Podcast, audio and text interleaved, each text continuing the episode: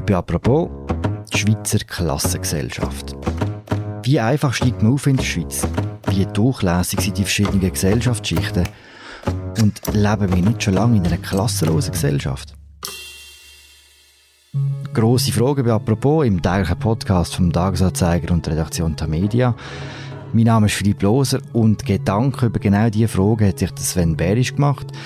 Er ist Redakt beim Magazin, wo das Wochenende am Samstag sein Text zu genau diesem Thema erscheint. Hoi Sven. Hi Philipp. Sven, du beschreibst in deinem Text, warum die sozialen Klassen in der Schweiz unter sich bleiben vor allem. Bevor wir anfangen, zu welcher Klasse gehörst eigentlich du und reden wir heute überhaupt noch von Klassen in der Schweiz?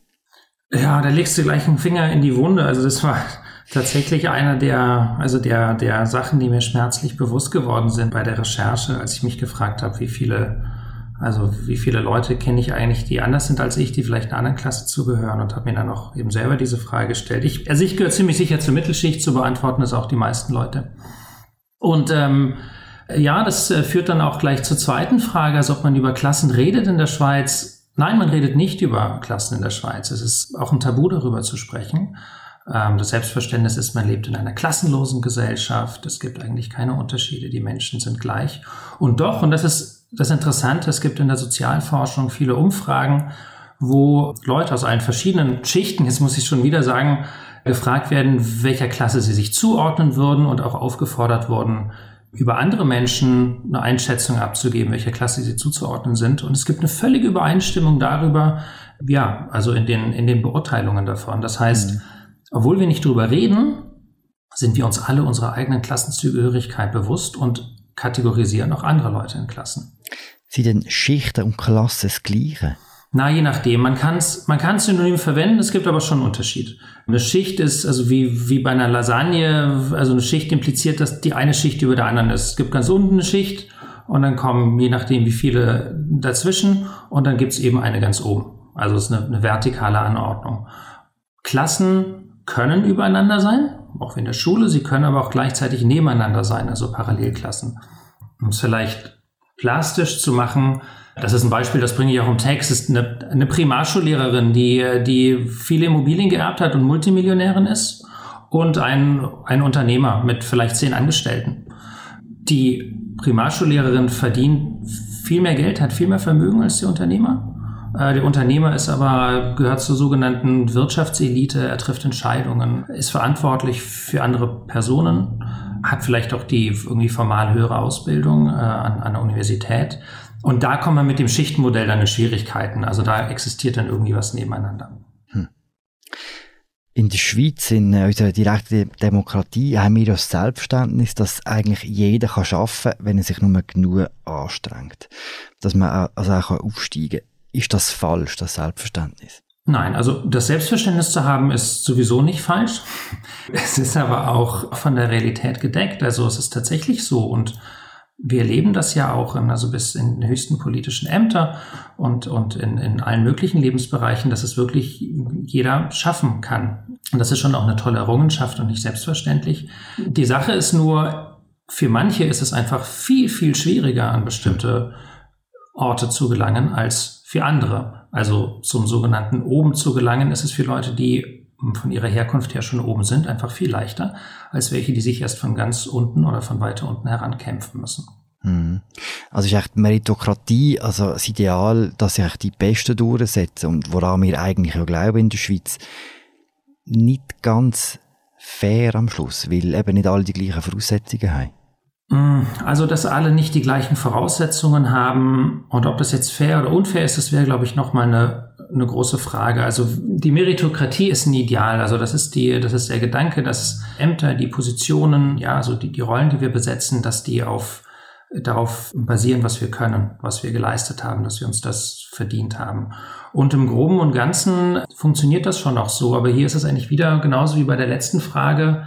Manche haben es schwerer, sich, obwohl sie obwohl sie vielleicht eine genauso gute oder eine bessere Leistung bringen als andere, trotzdem dahin zu kommen. Und da gibt es eben, ja, wie ich glaube, Schichten, oder nicht nur ich, ich habe das ja von vielen Soziologinnen und Soziologen übernommen, gesellschaftliche Denkblockaden, die das bei Leuten, die was zu entscheiden haben, die es für manche Menschen schwieriger machen. Mhm. Du illustrierst das in deinem Text mit einem fiktiven Beispiel, mit einer Figur namens Ricky. Er kommt aus einem Arbeitshaushalt, hat Wirtschaft studiert und ist eigentlich das Beispiel für den Ausstieg, der in der Schweiz möglich ist. Gleichzeitig schafft es nicht ganz, weil es die klassenspezifische Rudelbildung gibt, die ihm das verunmöglicht. Die Rudelbildung, was ist das genau? Was meinst du mit der? Also vielleicht muss man noch mal ein bisschen einen Schritt zurückgehen und sagen, der Hintergrundgedanke, aus dem ich diesen Text geschrieben habe, ist, dass es so etwas gibt wie einen, ich nenne das jetzt mal so einen, einen gesellschaftlichen Stallgeruch. Also das ist etwas, du wirst in eine bestimmte, ja, nennen wir es ruhig mal, in eine bestimmte Schicht oder in eine bestimmte Klasse reingeboren. Deine Eltern gehören dazu, du hast dein Umfeld, die anderen Kinder, mit denen du spielst, die Kollegen, mit denen du dann zur Schule gehst, mit denen du dich umgibst. Und das setzt sich fort. Äh, das heißt, Kinder aus Akademikerhaushalten studieren viel häufiger als andere und Kinder aus Arbeiterhaushalten studieren in der Regel nicht oder studieren viel seltener. So, also das ist sozusagen ein, ein Rudel, es ist eine, eine ererbte Klasse, die man möglicherweise mit sich nimmt, bringt und die sich nicht nur ökonomisch äußert, also dass man, dass man mehr oder weniger Geld im Hintergrund hat, sondern äußert sich auch noch an vielen anderen Sachen. Und das, diese Rudelbildung, die setzt sich die setzt sich fort und ich glaube, die kann jeder an sich selber auch beobachten, wenn man sich, oder die meisten fürchte ich, ich, an mir selber zumindest schon. Du kommst also spätestens mit dem Eintritt ins Gymnasium und dann auf jeden Fall an der Uni bist du natürlich, weil du an der Uni bist, umgeben von Studentinnen und von Studenten. Dann hast du deinen ersten Job, das sind dann in der Regel auch Akademiker.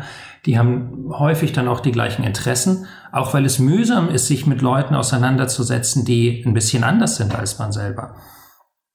Und so ist das so eine, so eine doppelte Bewegung von eigener Trägheit, sich mit anderen Menschen äh, irgendwie zu verbinden und aufgeschlossen zu sein, aber auch so einen Automatismus, einfach weil ein, ein bestimmter Ausbildungs- und Lebensweg an Orte spült, wo man immer wieder von den gleichen Leuten umgeben ist. Das ist einerseits ein bisschen langweilig, das ist aber gesellschaftlich auch problematisch. Hm, warum ist es problematisch?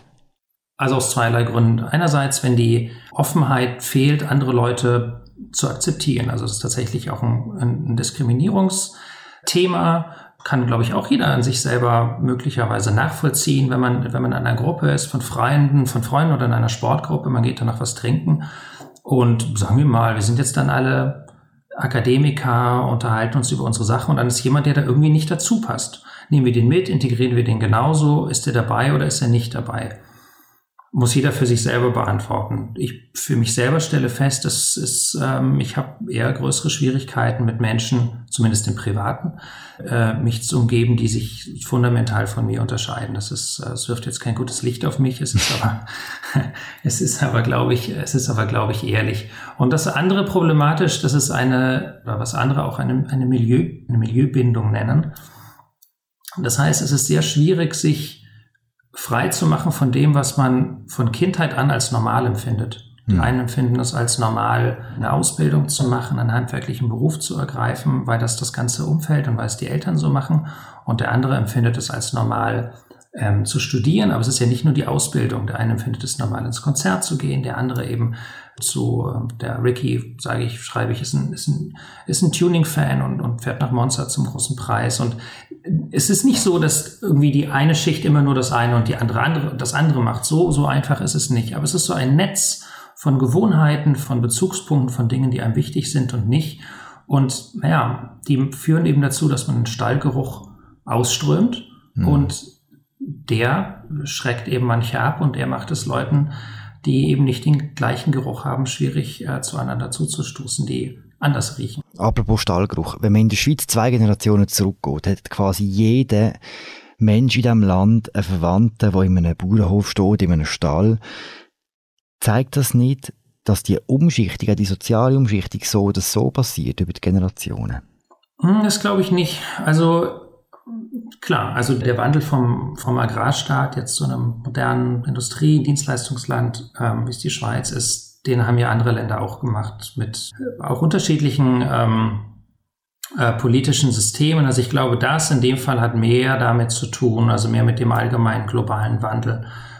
Gleichzeitig ist die Schweiz schon auch ziemlich gut darin, zu versuchen, äh, eine Chancengleichheit herzustellen und durchlässig zu sein. Das hat zum einen möglicherweise damit zu tun, dass es so einen gewissen also eine gewisse Reserviertheit oder eine gewisse Skepsis gegenüber ja sowas wie eine Aristokratie oder mächtigen Eliten oder überhaupt Machtkonzentration gibt. Das ist auf jeden Fall, denke ich, sehr hilfreich, um sowas zu verhindern, wie, wie es das in anderen Ländern gibt, möglicherweise Frankreich oder auch Großbritannien, wo es so eine, eine de facto oder quasi Geistes- und Entscheideraristokratie gibt. Ähm, also das mögen schon Gründe sein. Aber der grundsätzliche Wandel vom Agrarland zu, zu dem, wo wir jetzt stehen, hat, glaube ich, andere Gründe. Hm. Was gibt es denn für Mittel, um den Prozess von der, quasi von der Umwandlung, von der Durchlässigkeit noch zu erhöhen?